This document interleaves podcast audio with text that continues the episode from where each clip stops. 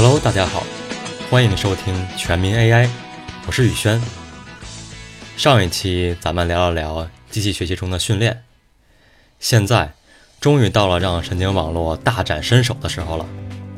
这一期咱们就来聊聊推断。机器学习中的推断叫 inference，也可以理解为预测 predict。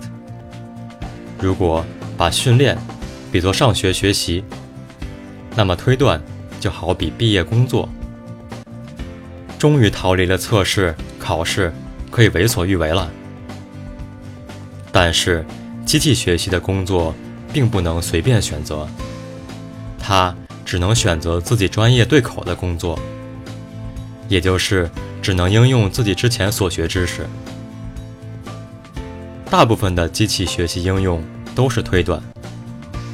假如我们拿到了一辆自动驾驶量产车，我们给它定义一个简单的主动驾驶功能，看见人就刹车。这时，我们的神经网络就会把图片信息变成刹车或者不刹车。如果用一表示刹车，用零表示不刹车。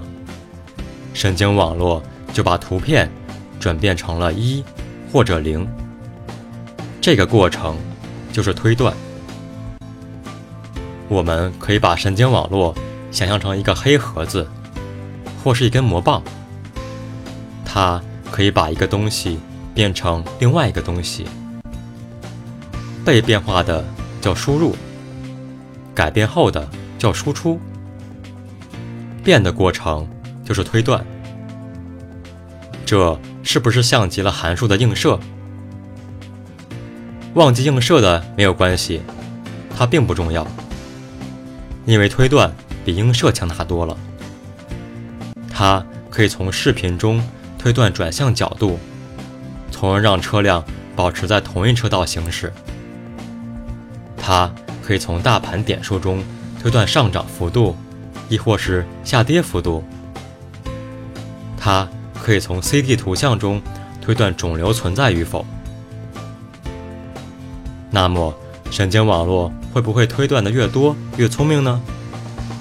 很可惜，它不会。原因在于，量产的机器学习应用只能推断，而不能自我训练。训练才是让神经网络变聪明的过程。量产产品中。神经网络是固化的，是不能改变的。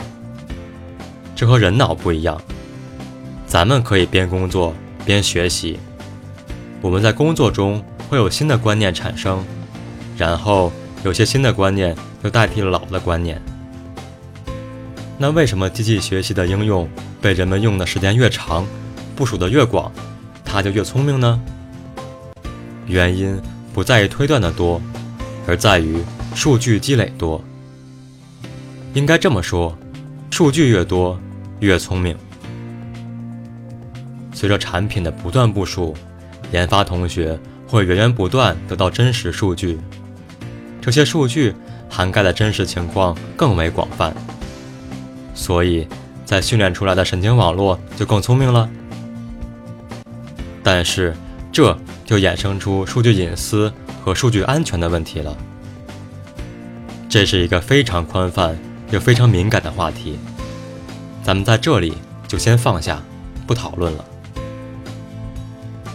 推断是一个非常简单的过程，你只需要拿到别人训练好的神经网络就可以了。去年有一个可以作画的神经网络异常火爆，它可以做出毕加索风格的抽象艺术画。也可以做出动物写真。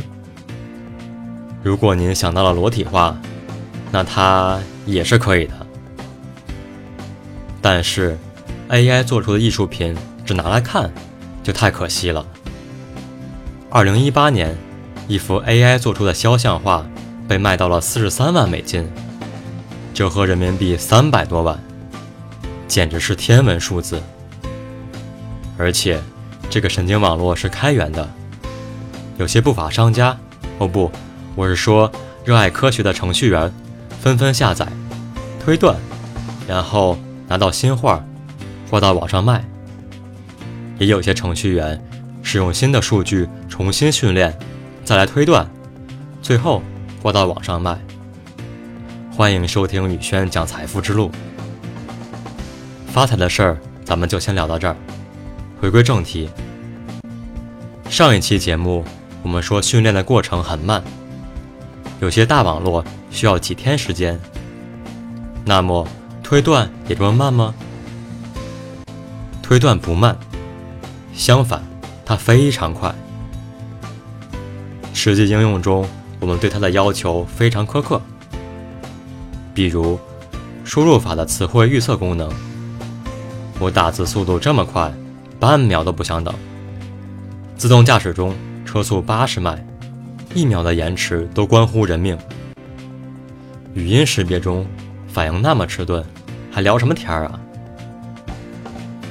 正是因为这些苛刻的需求，应用中的推断都是以毫秒计算的。它可以瞬间把输入变化为输出。科研或学习中。推断的时间可能略长，这不仅取决于硬件，更取决于神经网络的结构。好了，总结一下，推断就是神经网络完成任务的过程。所有的训练都是为了神经网络能更好的去推断。本期节目就到这里了。如果大家有什么问题，欢迎在下方留言。也可以关注我们的公众号“宇轩全民 AI”，宇是宇宙的宇，轩是萧亚轩的轩，期待与大家下期再见。